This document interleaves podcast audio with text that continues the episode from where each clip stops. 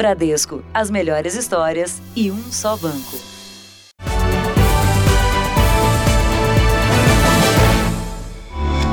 Bradesco, as melhores histórias e um só banco. Olá, boa noite. Olá, boa noite. Seja bem-vindo ao Jornal da Record. Criminosos armados com fuzis invadiram um frigorífico na Grande São Paulo e levaram uma carga milionária, quase 80 toneladas de carne. A polícia acredita que se trata de uma quadrilha especializada no roubo desse tipo de produto com receptadores certos, porque a mercadoria foi levada em caminhões sem refrigeração. Gustavo e Jamil foram rendidos quando chegavam para uma entrega no frigorífico. Parei no posto para abastecer, eram umas 8h30. Aí eu cheguei aqui, eram umas 8h40. A hora que a gente entrou no portão com o carro, os caras já veio atrás, grudou nós no portão, já rendeu. Já mandou guardar o carro aqui e em seguida mandou nós ficar tudo dentro da guarita ali sentado. O assalto foi logo depois do fim do expediente. Cerca de 10 homens entraram na empresa escondidos dentro de uma van. Depois chegaram mais seis criminosos em caminhões e carretas com contêineres vazios. A quadrilha ficou quase quatro horas aqui no frigorífico. Os assaltantes estavam armados com fuzis e metralhadoras. Eles renderam os funcionários, desativaram todas as câmeras de vigilância e roubaram entre 50 e 80 toneladas de carne. Os homens esvaziaram algumas das câmaras frias. Nesta não sobrou uma única peça de carne. Levaram carne de primeira, carne de primeira qualidade, que é o que a gente produz. É, produto acabado, picanha, filé mignon, contra filé, só carne de primeira. A carga levada está avaliada em no mínimo um milhão e meio de reais. Era muitos caminhões, uns sete caminhões. E já chegava, encostava, carregava, já saía, encostava outro, carregava. As quadrilhas que assaltam frigoríficos são especializadas nesse tipo de carga e já têm uma rede de receptação que compra imediatamente a mercadoria. Geralmente, a carne é repassada para açougues e pequenos mercados que aceitam os produtos sem nota fiscal ou comprovação de origem. Os roubos de carne representam 27% dos roubos de cargas de alimentos em São Paulo. Veja agora outros destaques do dia.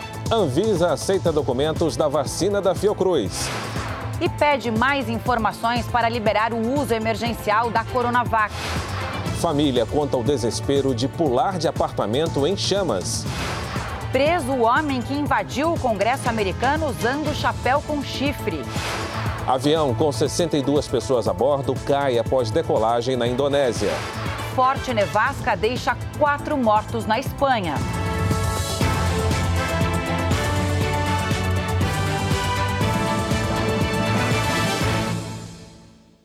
Oferecimento Bradesco, o Prime conecta você ao melhor do futuro.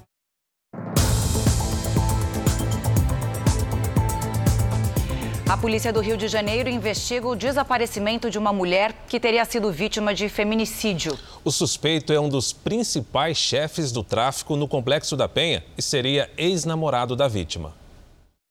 O pai da vítima deixou o Rio às pressas porque estaria sendo ameaçado de morte. Por motivo de segurança, tive que fugir da onde estava. Não tive segurança do governo, da polícia, de ninguém, mas estou trocando a minha liberdade pela justiça da minha filha. Carlos César é pai de Bianca Lourenço, de 24 anos. Ela foi vista pela última vez no domingo passado, quando foi uma festa na casa de amigos no Complexo da Penha, na zona norte do Rio. O principal suspeito pelo sumiço é o ex-namorado de Bianca, que está foragido. Segundo a polícia, Dalton Santana é um dos chefes do tráfico de drogas no Complexo da Penha. As investigações apontam que ele mantinha um relacionamento abusivo com a jovem. Depois de três dias do desaparecimento, a investigação foi encaminhada aqui para a Delegacia de Homicídios da capital. A polícia não descarta a possibilidade de a jovem ter sido vítima de um feminicídio. O crime teria sido motivado depois que o suspeito viu fotos de Bianca usando biquíni em uma rede social. O casal estava separado desde agosto, mas, de acordo com testemunhas, Dalton não aceitava o fim do relacionamento. O pai de Bianca arriscou a própria vida em busca do paradeiro da filha. Foi sozinho ao complexo da Penha e, frente a frente com o suspeito, implorou pelo corpo da filha. Carlos César pediu para ser incluído no programa de proteção à testemunha. Não entendo por que o governo, o Estado, o sistema não invade aquilo lá e pega um vagabundo. Eu não entendo isso. Parece que os vagabundos que estão mandando no Rio. Uma avó e três crianças se recuperam bem depois do desespero de pular do quarto andar de um prédio na região metropolitana de Curitiba. Elas escaparam do incêndio com a ajuda dos vizinhos. As chamas atingiram todos os cômodos do apartamento. O incêndio teria começado em um dos quartos. Não havia ninguém no imóvel. A mãe tinha saído com os filhos e o pai estava trabalhando. O apartamento atingido pelo incêndio fica no primeiro andar do prédio. Conforme o fogo ficava mais forte, a fumaça tomava conta dos outros andares e as famílias foram deixando o prédio. Uma senhora e três crianças que estavam no quarto andar do outro lado do bloco precisaram ser resgatadas com a ajuda dos vizinhos. Os momentos de desespero foram registrados pelos moradores. Os vizinhos improvisaram com colchões e lonas para amortecer a queda. Pela janela saíram as crianças e depois Janete Martim, de 45 anos. Ela é a avó da bebê de 11 meses. Daiane, a mãe das meninas, estava trabalhando trabalhando e acompanhou aflita o resgate. Eu vi só pela janela, né, as pessoas gritando, eu só saí, abri a porta e saí correndo. Tentei subir até o segundo andar, mas aí voltei por causa da fumaça. Aí comecei a gritar, as pessoas vieram, começaram a me ajudar de todos os lados. Com a queda, a Rafaele fraturou o ombro. A menina de seis anos conta que tudo aconteceu muito rápido. Estava muita fumaça e eu não estava conseguindo enxergar. A bebê de 11 meses e a outra menina de 5 anos não se machucaram. A sogra de Daiane fraturou uma vértebra da coluna e se recupera em casa. Com certeza é um milagre. Foi Deus mesmo, sabe? Não tem nem o que dizer. Deus, as pessoas que ajudaram, estava todo mundo ali, né? Que se prontificaram para ajudar a gente. Foi Deus coragem também. Agora, olha só essa história. Um pai foi preso porque é suspeito de abusar sexualmente dos próprios filhos durante oito anos. Os adolescentes que eram ameaçados decidiram contar depois de ver casos de feminicídio da televisão.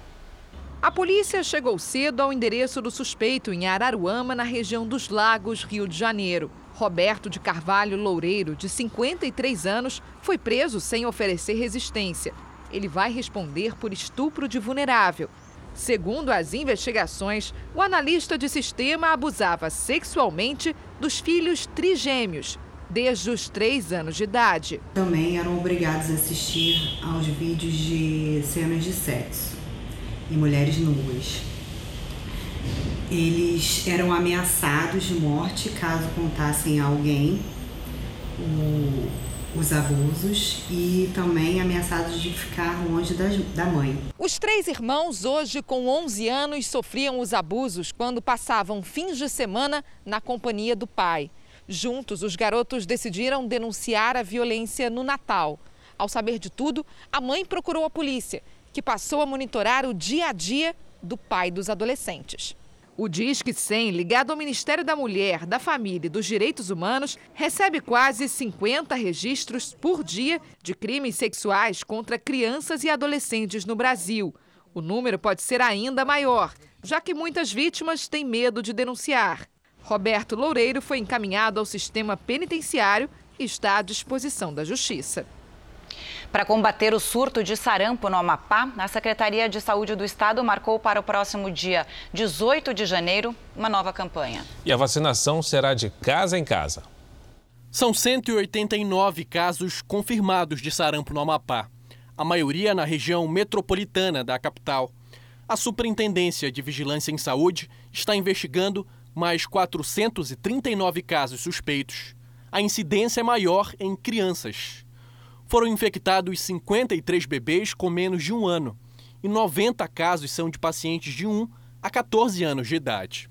Em 2019, houve o primeiro caso de sarampo no Amapá em 20 anos. A vacina é o método mais eficaz para prevenir a doença, mas a cobertura vacinal do estado ainda é baixa. A Secretaria de Vigilância em Saúde anunciou que a partir do dia 18 de janeiro haverá uma varredura vacinal em sete municípios do Amapá, com aplicação de doses da tríplice viral de casa em casa. Nós teremos aplicação de vacina e bloqueio vacinal junto com as equipes de saúde da família, principalmente nas áreas que estão afetadas, que estão sob surto. Então, são sete é, municípios do estado do Amapá que terão essa cobertura de casa em casa, de porta em porta, com vacinadores, para exatamente evitar a expansão do surto de sarampo no estado.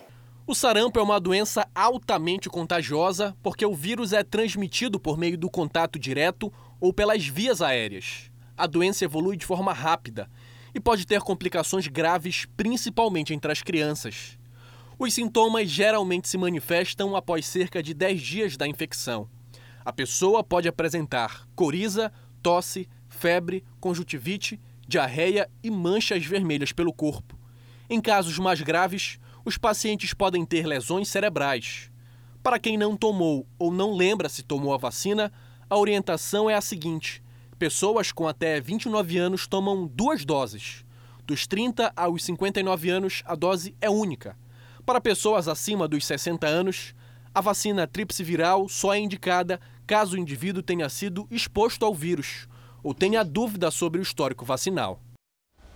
E nesse mês também, Camila, veja só, pesquisadores vão bater a porta das famílias de norte a sul do país para saber como anda a vacinação das crianças. Será o primeiro censo de vacinas em quase 15 anos. Cauã brinca sem medo algum, está protegido. A carteira de vacinação dele está em dia. Desde que o Cauã nasceu, nós tivemos o cuidado sempre de estar levando ele na data certa, no mês certinho das vacinas, para que não acontecessem atrasos, para que não ficasse uma vacina em cima da outra. A vacina é a principal forma de prevenir contra o sarampo e a poliomielite, doenças que há cinco anos chegaram a ser erradicadas no Brasil, mas que agora estão voltando e com força. Só no ano passado foram registrados mais de 8 mil casos de sarampo em todo o país. Sete pessoas morreram, a maioria no Pará. O estado é apontado como o epicentro da doença no país. Mesmo assim, a procura pela imunização ainda não atingiu 30%. A campanha já foi prorrogada três vezes. As vacinas têm esse potencial de prevenção, evitar que se adoeça e, com certeza, manter as conquistas já alcançadas. O Brasil tem um dos programas de imunização mais completos do mundo. O calendário de proteção infantil é montado com 15 vacinas, mas desde 2015, a meta da maioria das campanhas de vacinação não é atingida. Por isso, o Ministério da Saúde vai fazer o primeiro censo de vacinas em quase 15 anos. O estudo vai avaliar a cobertura das campanhas e buscar informações sobre os motivos da não vacinação. O trabalho será feito primeiramente com 3 mil crianças nascidas em 2017, de diferentes capitais brasileiras. Com o resultado deste censo, vão poder ser traçadas estratégias para prever a volta de doenças que já estavam erradicadas. As informações vão ser captadas até o final do mês e os dados serão analisados e divulgados ainda no primeiro semestre deste ano comparar esses dados que foram fotografados das, das cadernetas de vacinação com aquele dado que está nas estimativas do Ministério da Saúde. Com isso, nós vamos poder identificar qual é a cobertura vacinal das crianças. Mesmo com todas as medidas para garantir a segurança sanitária dos hóspedes, hotéis do litoral paulista amargam a pior temporada de férias dos últimos anos. É, e para se ter uma ideia, a taxa de ocupação não chega nem a 50%. Esse visual está vago. Em pleno fim de semana de janeiro, o principal quarto desse hotel em Santos, litoral paulista, não foi reservado. E tem sido assim nessa alta temporada. Nós imaginávamos que estaríamos né, no, no, no, final de uma, de uma pandemia. É, e não foi bem isso que aconteceu. Né? Então, é, de uma certa forma, nós estamos aí no início de uma, de uma segunda de um segundo ciclo aí da, da pandemia e isso impactou Uh, muito mais do que nós imaginávamos esse período. É a pior temporada do setor hoteleiro do litoral paulista dos últimos anos. O Réveillon, por exemplo, que costuma ter hotéis lotados, registrou 60% de ocupação. Neste mês, os hotéis estão com uma ocupação média de 40%. Longe dos 75% de janeiro do ano passado. E essa temporada só não está pior porque a pandemia trouxe um outro tipo de turista para a região. Muita gente adiou viagens para o exterior e optou por destinos nacionais, de preferência perto de casa. Débora e a família cancelaram a viagem para Portugal, mas não as férias. Tem praia, tem sol, tem pessoas bem cortês aqui. A hospedagem é excelente, isso aí. A expectativa para os próximos meses é otimista. O, o turismo da curta distância se torna uma coisa é, é, extremamente viável. Né? Você está a 100, 200, 300 quilômetros da Baixada Santista e você querer aproveitar o verão perto da sua casa. O Jornal da Record traz agora os números de hoje da pandemia. Segundo o Ministério da Saúde, o país tem quase 8 milhões e 76 mil casos de Covid-19. São mais de 202 mil mortos. Foram 1.171 registros de mortes nas últimas 24 horas. Os pacientes curados já são 7 milhões 114 mil e 729 mil seguem em acompanhamento. O prefeito de uma pequena cidade de Goiás mal foi empossado e já tomou uma decisão que vai na contramão da ciência. Liberou os moradores de usarem máscara em locais abertos. Apesar da liberação, pelas ruas da pequena Teresópolis de Goiás, a 30 quilômetros de Goiânia, muita gente ainda prefere sair de casa com a máscara. Eu entendo que a máscara é necessária em todo lugar que você tiver, seja em lugar aberto ou fechado. É para evitar, né, das essas doenças que o povo sabe que tá que ela não parou, tá matando mesmo, sem dó, sem piedade. Mas tem quem se sinta seguro em sair assim, de cara limpa. Eu penso que, que não precisa, né? Agora, se tiver no meio do movimento, tudo assim, é obrigatório. A flexibilização do uso de máscaras foi uma das primeiras ações do prefeito recém-eleito Wilton Pereira, do Progressista. O decreto libera o uso de máscaras em locais abertos, como ruas e parques aqui da cidade. Mas a proteção continua sendo obrigatória em ambientes fechados, como estabelecimentos comerciais, templos religiosos e repartições públicas. O prefeito que liberou sem máscara, né? Mas só, só no, no, no supermercado não entra sempre com máscara, né? Agora na rua não está com máscara, não. O prefeito ainda autorizou a realização de eventos com até 400 pessoas, seguindo as regras sanitárias, como o uso de máscaras e álcool em gel. Juliane é técnica em enfermagem na cidade e não concorda com nenhuma das liberações. Eu acho um absurdo ter esse decreto de não usar porque a pandemia não acabou. Só este ano, o estado de Goiás já registrou quase 8 mil novos casos de Covid-19. Em uma semana, 159 pessoas perderam a vida para a doença. Teresópolis, com cerca de 8 mil habitantes, já teve 475 infectados e 6 mortes. O Ministério Público Estadual informou que vai notificar a Prefeitura para que envie cópia do decreto e o embasamento técnico-científico da decisão. Nós tentamos contato com o prefeito Wilton Pereira, que não atendeu nossas ligações. Grave seu recado. Esse médico infectologista explica a importância da máscara, mesmo em ambientes abertos. A máscara é um objeto a mais de proteção. Então, se eu tenho distanciamento aberto, é, distanciamento de dois metros, um ambiente aberto e uso de máscara, minha proteção é máxima. Um estudo de pesquisadores da Universidade Federal Fluminense avaliou o impacto do isolamento social no desenvolvimento das crianças. Alteração de humor e agressividade estão entre os sintomas. Na rotina da quarentena, TV e videogame. Foi assim que Bernardo, de 7 anos, passou os últimos 10 meses. Você fica quanto tempo jogando aqui? Fica o dia todo? Não cansa, não? No quintal, nenhum amigo. A mãe logo percebeu os reflexos. Ele é uma criança que ele é muito do contato, né? Muito do, do abraço. Tipo, se você chegasse aqui num, num, numa outra situação, ele ia falar, olha, ele chegou, ele com certeza ele iria te abraçar. E ele também sentiu muito isso. Mãe, por que, que eu não posso? Entendeu? Ah, não pode por conta do vírus. Entendeu? Então, assim, tinha época, tinha algumas vezes que ele até falava, ah, eu quero logo que esse coronavírus acabe. Bernardo não é o único. O isolamento social pode provocar impactos no sono e na alimentação. O resultado, ansiedade e agressividade, segundo pesquisadores da Universidade Federal Fluminense. Ela evolui no estágio do desenvolvimento, ela se fecha porque ela sente a solidão, mas ela não consegue expor isso. Se nós que somos adultos temos dificuldades com tudo isso que está acontecendo, você imagina uma criança que não tem o discernimento que um adulto tem. O estudo reforçou que os laços sociais são fundamentais para a evolução do ser humano. A convivência com amigos e familiares fortalece também o sistema nervoso e o imunológico. Com o isolamento, é como se as crianças sofressem um efeito dominó, que ativa gatilhos negativos e bloqueia o desenvolvimento. Para os pesquisadores, o acompanhamento psicológico das famílias neste momento pode fazer a diferença. Eu sei que o gargalo é muito apertado, é muito difícil, até economicamente falando, mas a saúde mental ela precisa e ela deve ser priorizada. Porque você não vai gastar hoje, você não vai investir hoje em saúde mental, mas você vai investir daqui a 10, 15, 20 anos no tratamento daquilo que você poderia ter prevenido e não preveniu.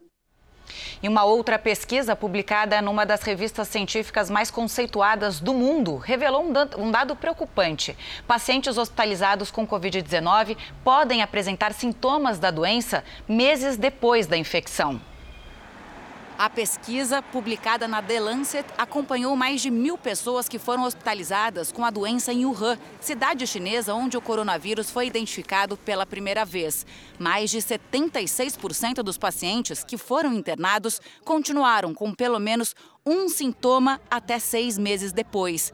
Os sinais mais comuns encontrados foram fadiga e fraqueza muscular. Já pacientes que estiveram internados em estado grave apresentaram alterações na função pulmonar.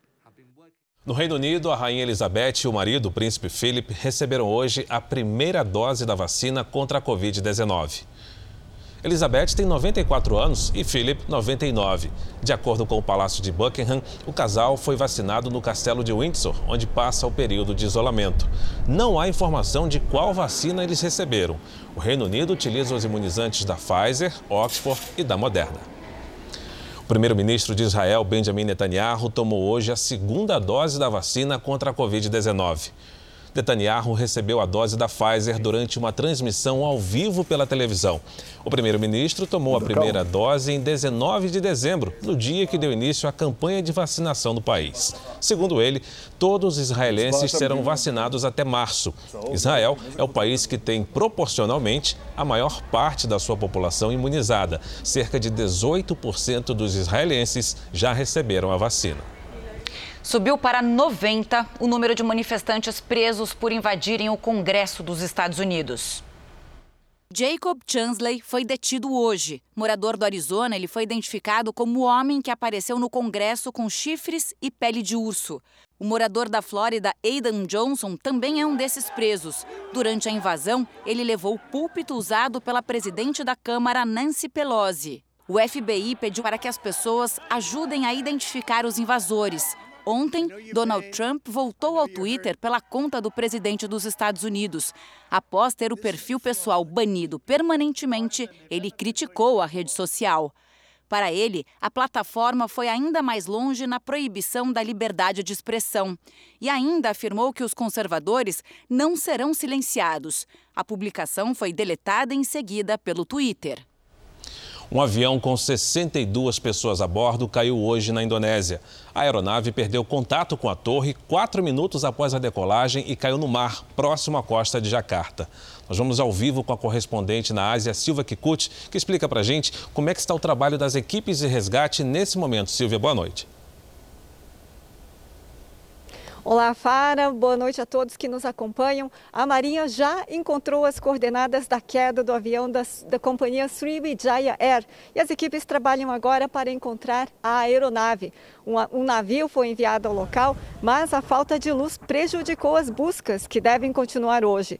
O avião decolou às quatro e meia da manhã, no horário de Brasília. Chovia muito em Jacarta no momento, o que inclusive chegou a atrasar a decolagem do Boeing 737-500. O voo tinha como destino a cidade de Pontianak, na ilha de Bornéu.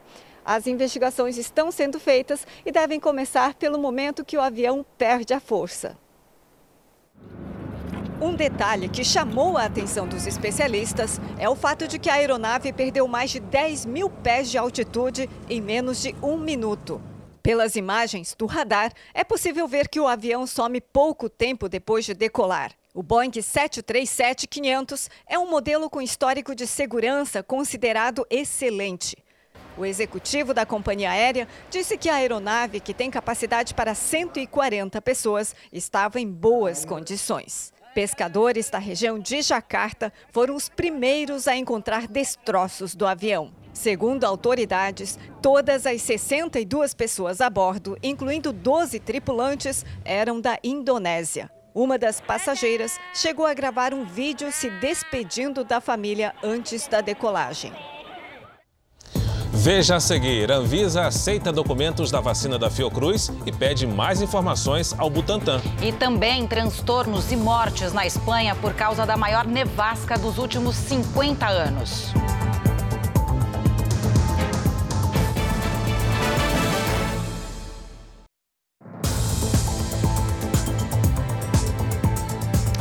A Anvisa aceitou os documentos da Fundação Oswaldo Cruz para o uso emergencial da vacina contra a Covid-19, mas pediu mais informações do Instituto Butantan sobre a Coronavac. E o presidente da Câmara dos Deputados, Rodrigo Maia, voltou a criticar o presidente Jair Bolsonaro.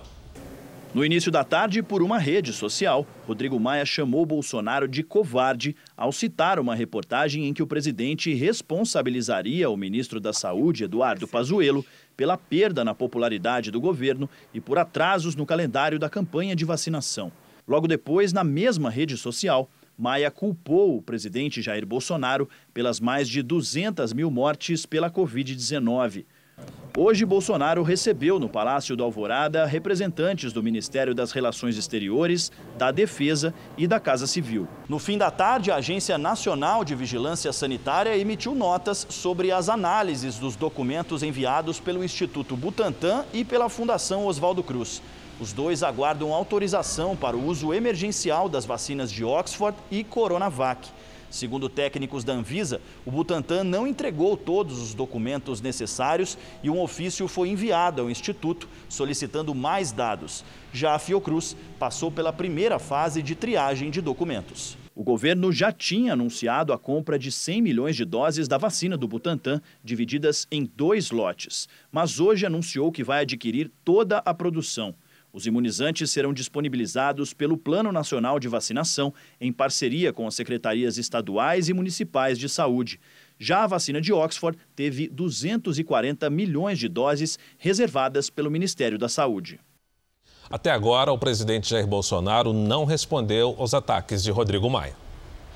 O Brasil ainda vive a expectativa pelo início da vacinação contra a Covid-19. Brasileiros que vivem no exterior e que já tomaram a primeira dose falam da experiência de poder sonhar em ter de volta uma vida normal. Foi uma picada rápida e carregada de emoção.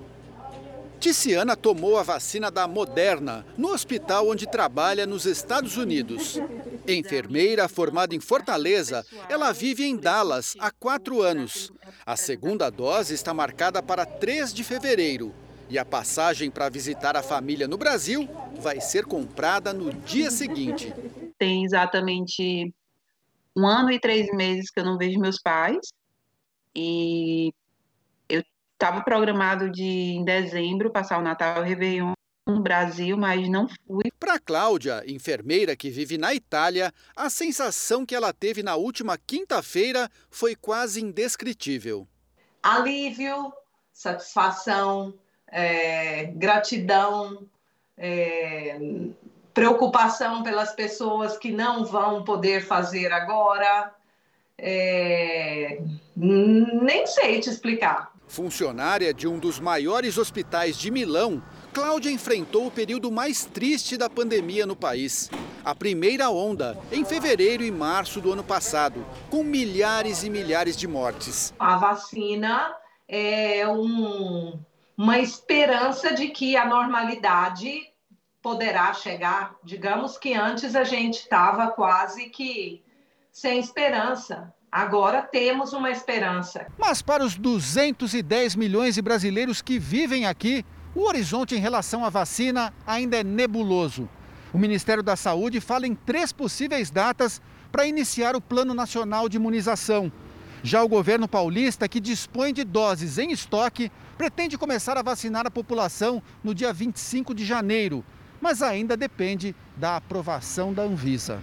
A Agência Nacional de Vigilância Sanitária já recebeu o pedido de liberação para uso emergencial de duas vacinas. A Coronavac, produzida pelo Instituto Butantan de São Paulo, em parceria com o laboratório chinês Sinovac, e a vacina da Fiocruz, do Rio de Janeiro, desenvolvida pela Universidade de Oxford com a AstraZeneca. Os dois imunizantes serão distribuídos pelo Sistema Único de Saúde. O Brasil a gente tem que ressaltar, tem um dos melhores, maiores e melhores programas de imunização em massa do planeta. Né? Então, é um ganho do SUS. Segundo o Ministério da Saúde, a vacinação no país começaria no dia 20 de janeiro, numa previsão intermediária entre 20 de janeiro e 10 de fevereiro ou mais tardiamente, apenas a partir de 10 de fevereiro. Cada vacina que vier, ela vai atender uma demanda específica. Então, a gente ficar brigando também isso de eficácia maior, eficácia menor, a vacina no congelador não vai resolver o problema de ninguém. Os infectologistas defendem que o país tenha o maior número possível de vacinas para usar. Eu diminuo o número de pessoas infectadas quando eu dou a primeira dose eu espaço esse intervalo, eu posso imunizar mais gente. Isso é lucro. Quem trabalha no setor de saúde sabe que toda vacina pode ter efeitos colaterais, mas que as vantagens, sem sombra de dúvidas, superam os riscos. Quando você é, tira a sua máscara imediatamente após você ter tomado, uma dose você não está protegido. Duas doses vai levar um tempo para que você tenha uma proteção. Esse é o primeiro aspecto. O segundo aspecto, que eu acho importante ressaltar, o desenho para proteção para coronavírus, a expectativa, se, se se confirmar, seriam no mínimo dois anos. Pode ser que seja mais, mas pode ser que seja menos a resposta ainda não está clara. O maior efeito colateral das vacinas é causar adultos, causar cabelo branco na gente, causar com que a gente consiga ver nossos filhos, nossos netos crescendo. A maior tempestade de neve em 50 anos na Espanha deixou quatro mortos. Mais de 600 rodovias foram bloqueadas e vários motoristas ficaram presos nos veículos. A tempestade também derrubou diversas árvores. Na capital, Madrid, o aeroporto está fechado desde a noite de ontem. Cinco regiões do país foram colocadas em alerta vermelho na manhã de hoje. Autoridades pediram para que as pessoas fiquem em casa. Veja agora os destaques do Domingo Espetacular. Sobrevivente e suspeito ao mesmo tempo. O motorista que dirigia o ônibus envolvido no pior acidente nas estradas paulistas nos últimos 20 anos fala pela primeira vez. Eu estava lá, entendeu? Na frente vendo o que passou. 42 pessoas morreram. Mas o que aconteceu? Por que ele estava na estrada, na contramão? Os vizinhos foram embora, nem a própria família ficou. Você vai conhecer o padeiro, que é o único morador de um bairro abandonado as casas estão afundando, mas todo dia tem pão quente. Luxo, beleza e muita adrenalina. Não é possível. Na nova temporada, Álvaro Garneiro explora a Rota das Emoções. 500 quilômetros de praias paradisíacas no Nordeste brasileiro. Uma dupla com 40 anos de estrada. Sabe por que sei? Precursora das sertanejas. Porque eu sei que você mente. E que emplacou grandes sucessos. Por onde andam as marcianas? Vou te amarrar na minha cama. E por que elas só usam roupa branca quando estão no palco? É neste domingo espetacular. Depois da hora do faro. Veja a seguir: planos de saúde já estão mais caros e o aumento pesa no bolso dos brasileiros. E veja também a venda de um peixe pelo equivalente a um milhão de reais.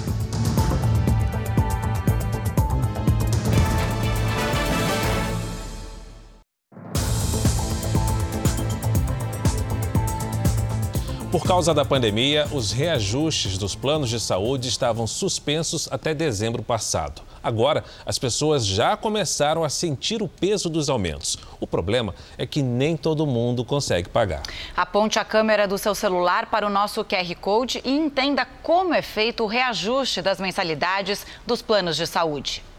Dona Eloá soma e divide para tentar equilibrar o orçamento da casa. Está na corda bamba por causa do plano de saúde, que nesse ano deu um salto.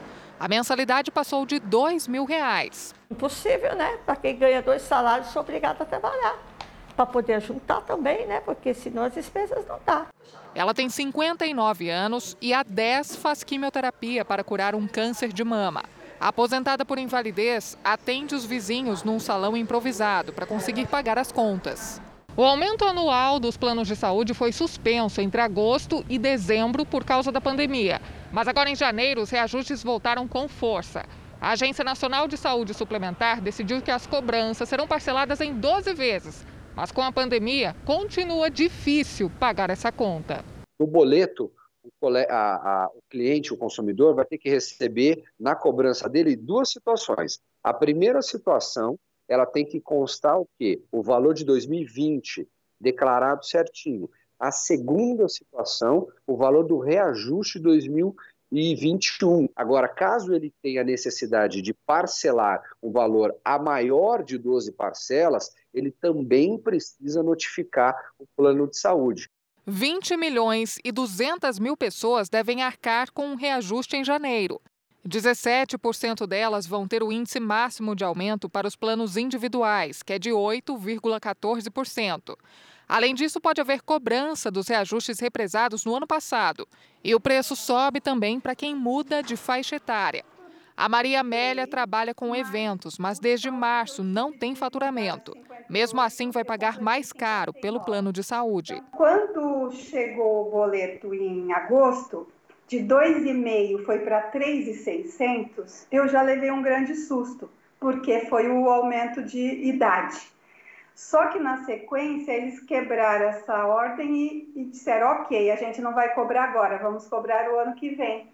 E agora, em janeiro, chegou o boleto com o aumento da idade e com o aumento por lei. E chegou um boleto no valor de R$ 4.109. Um levantamento aponta que, no ano passado, o mercado imobiliário residencial registrou uma alta nas vendas, seja para investir ou mesmo para morar. E um dos principais motivos, né, Fara, é a taxa de juros. Dia movimentado no estande de vendas.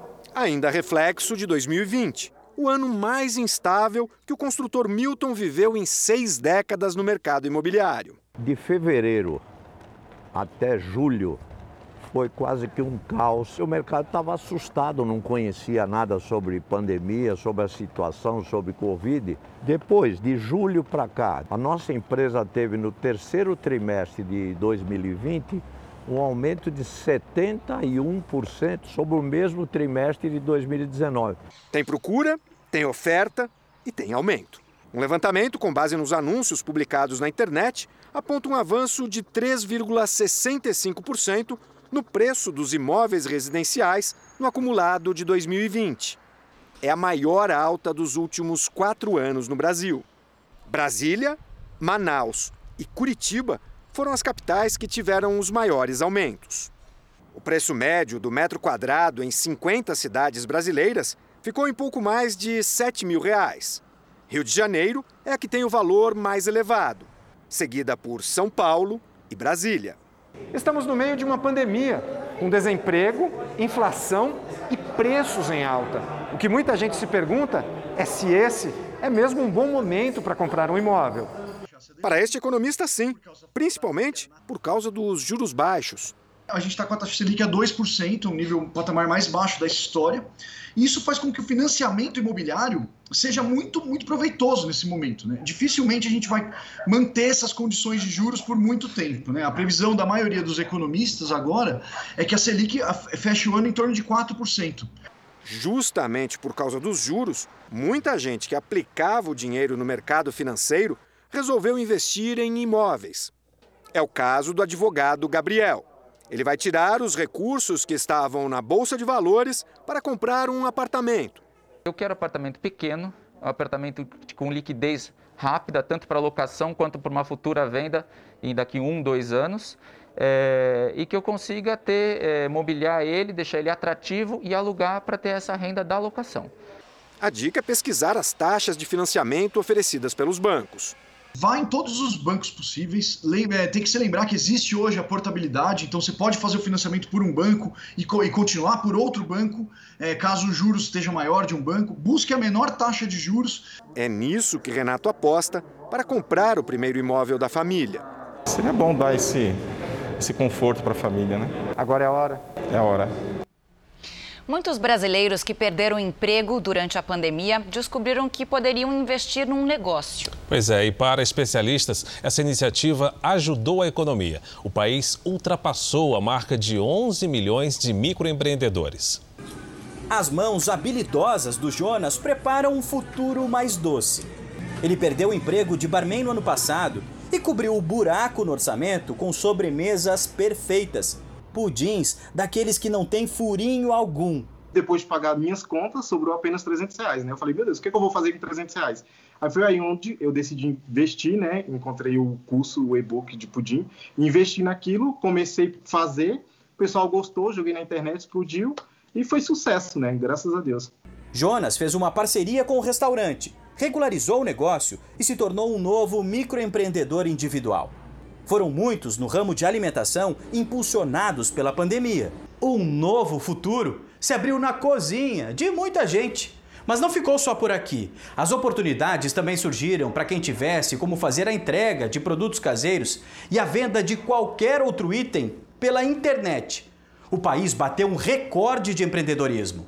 O ano passado encerrou com quase 11 milhões e 300 mil microempreendedores individuais no país quase 2 milhões de novos negócios formais em relação a 2019. Quando a gente vê esse aumento expressivo de procura pelas MEIs num cenário tão conturbado, a gente suspeita naturalmente de que isso é uma consequência da crise econômica e do aumento da informalidade. Mas você pode ter também MEIs que sejam absolutamente legítimas, que são criadas não para fugir, digamos assim, dos encargos sociais. Com a comprovação de renda, o microempreendedor individual pode conseguir empréstimos, se aposentar e ter outros direitos. Um terço desse acréscimo de mês é de gente realmente que perdeu o trabalho e resolveu empreender. E um terço, mais ou menos, é gente que já tinha muita vontade de empreender, precisava de um empurrãozinho. Tem muita gente que já está indo bem, se vira muito rápido, é muito criativo, já entendeu que o mercado mudou e está se virando. O barman que virou confeiteiro já sonha em abrir um café para servir outras delícias que possam acompanhar o famoso pudim, que desafia o distanciamento social. Peguei! Quase, né? Esse mês de janeiro está sendo diferente para os estudantes da rede estadual de São Paulo. É que, em vez de férias, cerca de 90 mil alunos estão participando de um programa de reforço e recuperação escolar. Enquanto os últimos retoques são feitos na escola para a chegada do novo ano letivo, em muitas salas, os estudantes tentam recuperar parte do aprendizado e das notas do ano que passou. Com computador quebrado e sem acesso à internet, foi difícil para Juan. Não tinha Wi-Fi não. Ou seja, então mesmo assim, se eu tivesse as coisas, eu tinha que me locomover para outro lugar para me fazer. Pelo desempenho, Juan seria reprovado, mas teve mais uma chance: a recuperação intensiva. A nossa prioridade são os anos de transição ou anos finalísticos, né? Ou seja, por exemplo, o nono ano do ensino fundamental, que é o último ano que o aluno é, tem para passar para o ensino médio. Só nas escolas estaduais de São Paulo, quase 500 mil estudantes seriam reprovados. Para muitos, o reforço será a única alternativa de mudar de série. Para evitar a reprovação automática, mais de 90 mil estudantes do estado estão passando por essa recuperação. As aulas que começaram no início da semana só terminam no fim do mês e estão seguindo todos os protocolos sanitários, como o uso de máscaras e o distanciamento social. No máximo, seis alunos por sala. Nessa escola, no extremo da zona leste de São Paulo, diretores e professores foram buscar alunos em casa. A gente ligou para quem tinha telefone E quando a gente não conseguiu, pegamos os endereços e, a gente se deslocou dentro da comunidade e foi até as residências de alguns. Só aqui são 117 alunos resgatados das dificuldades da pandemia direto para a sala de aula, como Beatriz, que assim, concentrada, pretende salvar o terceiro ano e prestar vestibular para direito. A gente está aprendendo tudo que a gente não conseguiu em um ano. Sabemos que não terá como a gente dar um ensino com tanta qualidade com relação a todos os conteúdos, né? mas a gente tenta fazer o melhor, né? Olha, tem mudança também amanhã na primeira fase do vestibular da FUVEST, o maior do Brasil. Como se não bastasse a tensão dessa maratona de provas, ainda foi preciso estudar e manter distância de amigos e professores por causa da pandemia. É a mais tradicional faculdade de São Paulo e a mais concorrida. E foi assim a distância que muitos estudantes tiveram que se preparar para tentar uma das 11.147 vagas. Eles farão as provas em 148 locais: 70 na Grande São Paulo, 15 em Ribeirão Preto, 12 em Campinas, 5 em São Carlos e outras 22 cidades do interior paulista. A pandemia interrompeu uma tradição nos cursinhos. Um dia antes do vestibular, os alunos costumavam se reunir num aulão para relaxar e reduzir o estresse. Mas esse ano não teve nada disso.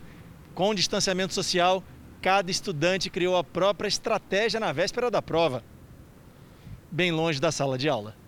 Foi assim o ano todo e, mesmo com aulas à distância, a Yasmin está confiante.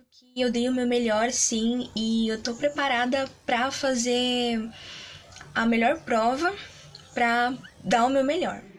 Amanhã a máscara será obrigatória durante todo o período da prova. Nas salas, as carteiras ficarão a um metro e meio de distância cada uma e todas terão um sachê com álcool 70% para a higienização das mesas. Nesses locais, não será permitido comer ou beber. Estudantes com suspeita de Covid não devem comparecer ao exame. O horário das provas continua o mesmo, uma da tarde. Mas dessa vez, essas imagens de bate-papo e aglomeração entre os candidatos devem ser apenas coisa do passado. A orientação é seguir as regras para evitar a transmissão do vírus. Conteúdo da aula de biologia, que é claro, todo estudante aqui já deveria saber. 2020 foi um ano super conturbado, se não cair alguma questão sobre isso é demais. E o Enem, o Exame Nacional do Ensino Médio, também adotou medidas de prevenção para as provas. Os protocolos foram definidos em conjunto com as empresas contratadas para a aplicação do exame, com base nas diretrizes do Ministério da Saúde e de outros órgãos de referência. O exame será aplicado em 17 e 24 de janeiro na versão impressa e 31 de janeiro e 7 de fevereiro na versão digital. Em Minas Gerais, um possível envenenamento de abelhas traz prejuízo e preocupação a produtores de mel. É, isso traz reflexo na produção de alimentos também, né? As autoridades investigam a denúncia feita por apicultores. São milhares de abelhas mortas perto do apiário e dentro das caixas. Apicultor há 15 anos, Evaldo perdeu quase toda a produção. Ele calcula que deixou de produzir 200 litros de mel e 5 quilos de própolis. É triste, você vê, né?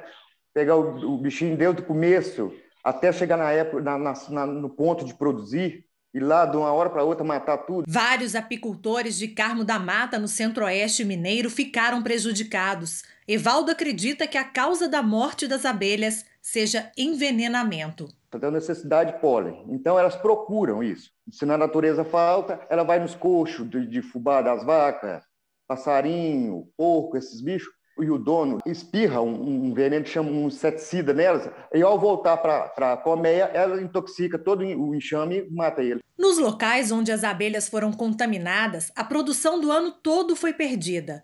Vários fatores podem provocar a morte dos insetos, e isso vem se repetindo em algumas regiões. Dos agrotóxicos, né, das culturas, que pode contaminar direto ou indiretamente essas abelhas. A gente tem questão também de doenças, de pragas, né? o manejo incorreto também, e a questão da alimentação artificial que o próprio produtor, o próprio apicultor fornece, ou floradas. Tem, existem plantas que produzem inseticidas naturais e aí causa essa mortalidade. Quando apicultores registram a morte de grande quantidade de abelhas, o Instituto Mineiro de Agropecuária deve ser notificado para que haja uma investigação. Amostras são coletadas no local e levadas a um laboratório para que se identifique a causa do problema. A Polícia Civil também investiga o caso. A morte de abelhas provoca impacto também na produção de alimentos. O trabalho de polinização ajuda a garantir a reprodução das plantas. Não é de hoje que o assunto preocupa as autoridades no mundo todo. Se continuar da forma que está, sumindo as abelhas, está sumindo ainda, isso aí em torno de 5, 6 anos, a gente já teria problemas com a produção alimentar. Mais um problema para o meio ambiente. O acúmulo de lixo urbano no Brasil aumentou na última década. E como a gente produz lixo, hein? O descarte em lixões irregulares ameaça a saúde pública e gera prejuízo aos cofres públicos. Nos pontos de descarte irregular de lixo e entulho em Belém se encontra de tudo: sofá, colchão velho, armário e até animais mortos. Aqui é, é cavalo morto, é cachorro, é gato, como enfim tudo, tudo que não presta aqui. E como se não bastasse, neste lixão a céu aberto na periferia da cidade, abandonaram um ônibus. O veículo está ali há dois meses. Aparentemente ele parecia só estar com a frente do vidro quebrado. Ele tinha as rodas e estava completa, e estava perfeito e não estava nessa situação. A Prefeitura de Belém gasta 2 milhões de reais por mês para remover entulho. Na última década, a quantidade de lixo urbano no Brasil aumentou cerca de 12 milhões de toneladas por ano. Nesse ritmo, a estimativa é que até 2050 o volume de lixo chegue a ser até 50% maior do que é hoje. Essa quantidade de resíduo gerado, ela hoje cada vez menos nós temos conseguido dar uma destinação adequada para ela. E nas regiões norte e nordeste, é, ainda menos incentivo. As 10 cidades com melhor tratamento adequado ao lixo estão nas regiões sul e sudeste. No Rio de Janeiro, o programa Lixo Zero pune grandes geradores de sujeira, como restaurantes e a construção civil. Em Belo Horizonte, de 2017 para cá, a fiscalização conseguiu reduzir 880 pontos de descarte irregular de lixo para 590. O envolvimento de todas as pessoas nos elos da cadeia produtiva de resíduos sólidos é fundamental. Nas redes sociais do Jornal da Record, você encontra quatro maneiras de ajudar a preservar o meio ambiente. Agora você vai ver imagens de um meteoro que entrou na atmosfera e impressionou moradores da região sul do país. O fenômeno aconteceu na noite de sexta-feira na região oeste do Rio Grande do Sul e durou menos de 10 segundos. O meteoro, conhecido como Fireball ou bola de fogo, entrou na atmosfera a uma altitude de 80 quilômetros. O céu claro permitiu uma boa visibilidade. No ano passado, mais de 20 mil meteoros foram registrados pela Bramon, uma rede de observação de meteoros no Brasil.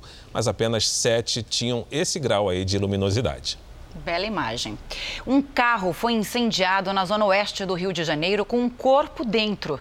De acordo com informações iniciais, antes de ser incendiado, o veículo teria sido atingido por quatro disparos de arma de fogo. Ainda não há informações sobre a identidade da vítima nem dos suspeitos do crime.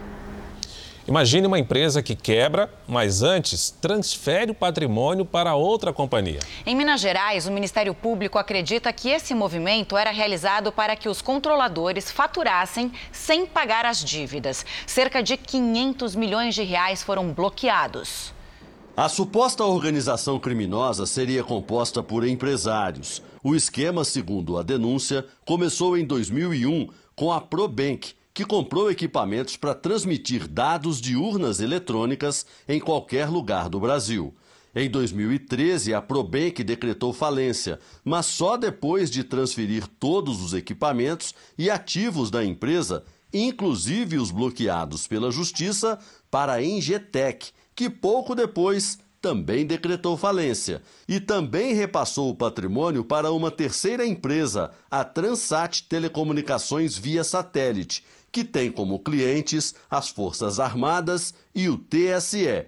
Para o Ministério Público, as três empresas estão interligadas e tinham como estratégia faturar e depois quebrar para não pagar os credores. Entre os que têm dinheiro a receber estão ex-funcionários. Nos processos trabalhistas ficou comprovado que as empresas fazem parte do mesmo grupo econômico. Com base nessa conclusão e outras evidências, a Justiça Estadual decidiu bloquear o patrimônio das firmas e dos sócios. Na decisão, o juiz Adilon Claver determinou o bloqueio de quase 516 milhões de reais. Em nota, a ProBank nega qualquer atuação em desvios no grupo. A Transat informa que discorda da decisão e entrou com recurso. A defesa da Ingetec negou as irregularidades. Em Salvador, um parque público gratuito foi inaugurado essa semana, mas não é um parque qualquer não. Pois é, a atração principal são antigas espécies que desapareceram da Terra há milhões de anos. Não fossem os prédios ao redor, alguém poderia dizer que estamos na era Mesozoica, cerca de 160 milhões de anos atrás, quando os dinossauros viveram na Terra. Mas o cenário pré-histórico faz parte de um novo parque público inaugurado esta semana em Salvador. Réplicas de espécies como o Tiranossauro Rex, com 5 metros de altura, fazem sucesso com a criançada. Mas tem também o Brachiosauro com um pescoço gigante, o Pteranodonte, que era voador, e o Velociraptor, conhecido pela rapidez. Cada um emite o som característico da espécie. Antes da instalação do parque, essa área era conhecida como Lagoa dos Frades. Estava abandonada e recebia esgoto clandestino. Com a revitalização do espaço, a água passou por um processo de limpeza e agora faz parte do cenário e das atrações. Nós vemos aqui um público bem diferenciado com crianças, aproveitando esse parque climático, né? E, além de tudo, de graça. Para as famílias que passaram tanto tempo confinadas por conta da pandemia, foi o melhor programa de fim de semana em muitos meses. São coisas novas para eles, eles estão animados, nunca tinham visto, então eu gostei muito. Gostei, agora a população tem que zelar pelo parque. Vamos falar de futebol? Janeiro sempre foi um mês de férias no futebol brasileiro, né? Mas esse ano começou com a reta final de quase todos os campeonatos. E num período em que a preocupação costumava ser apenas voltar aos treinos, pelo menos sete clubes ainda lutam por um título para fechar bem a temporada de 2020. O calendário pós-pandemia do coronavírus jogou para os dois primeiros meses do ano as decisões da Libertadores, da Copa do Brasil e do Campeonato Brasileiro. A pressão por títulos começa a pesar e a definir resultados. O São Paulo, que não ergue um troféu há oito anos, sente as cobranças da torcida que já considera uma obrigação a conquista do Campeonato Brasileiro. O resultado pode vir, né? Deve vir tomara que venha, mas ele não pode ser vinculado a numa pressão específica. Olha, tem que ganhar esse, tem que ganhar aquele campeonato. Não, ele tem que ganhar todos os jogos que nós entramos em campo. Essa é, essa é a pressão que nós temos que ter. Fazer o nosso trabalho para ganhar.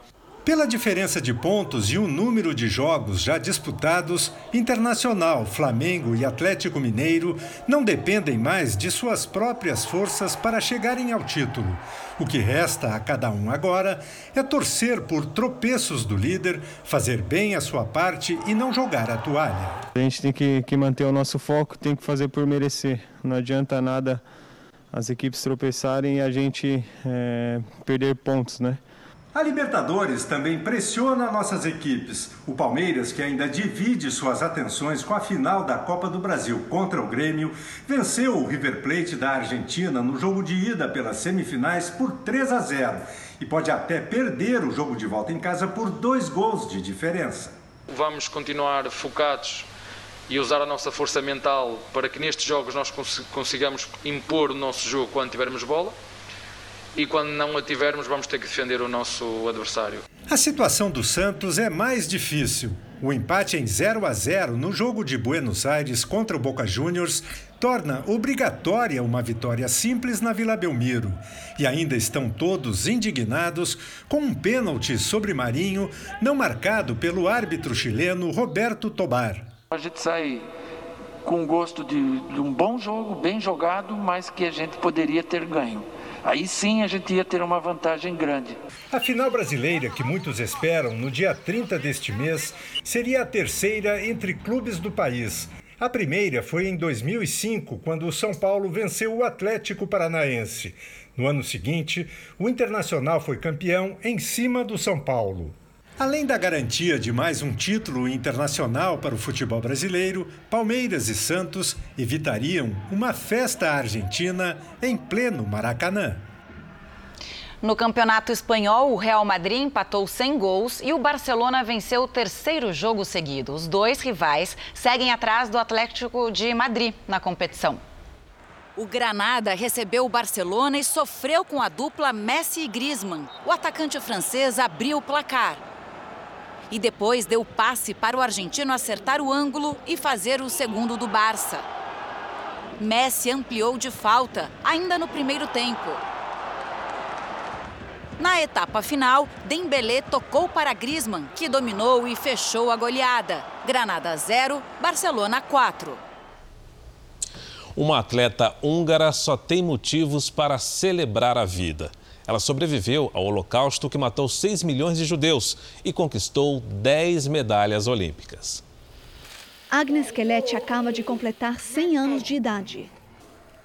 E quem vê esse sorriso não imagina as batalhas que ela carrega. Agnes é uma lutadora. Teve uma vida de desafios enormes e conquistas ainda maiores.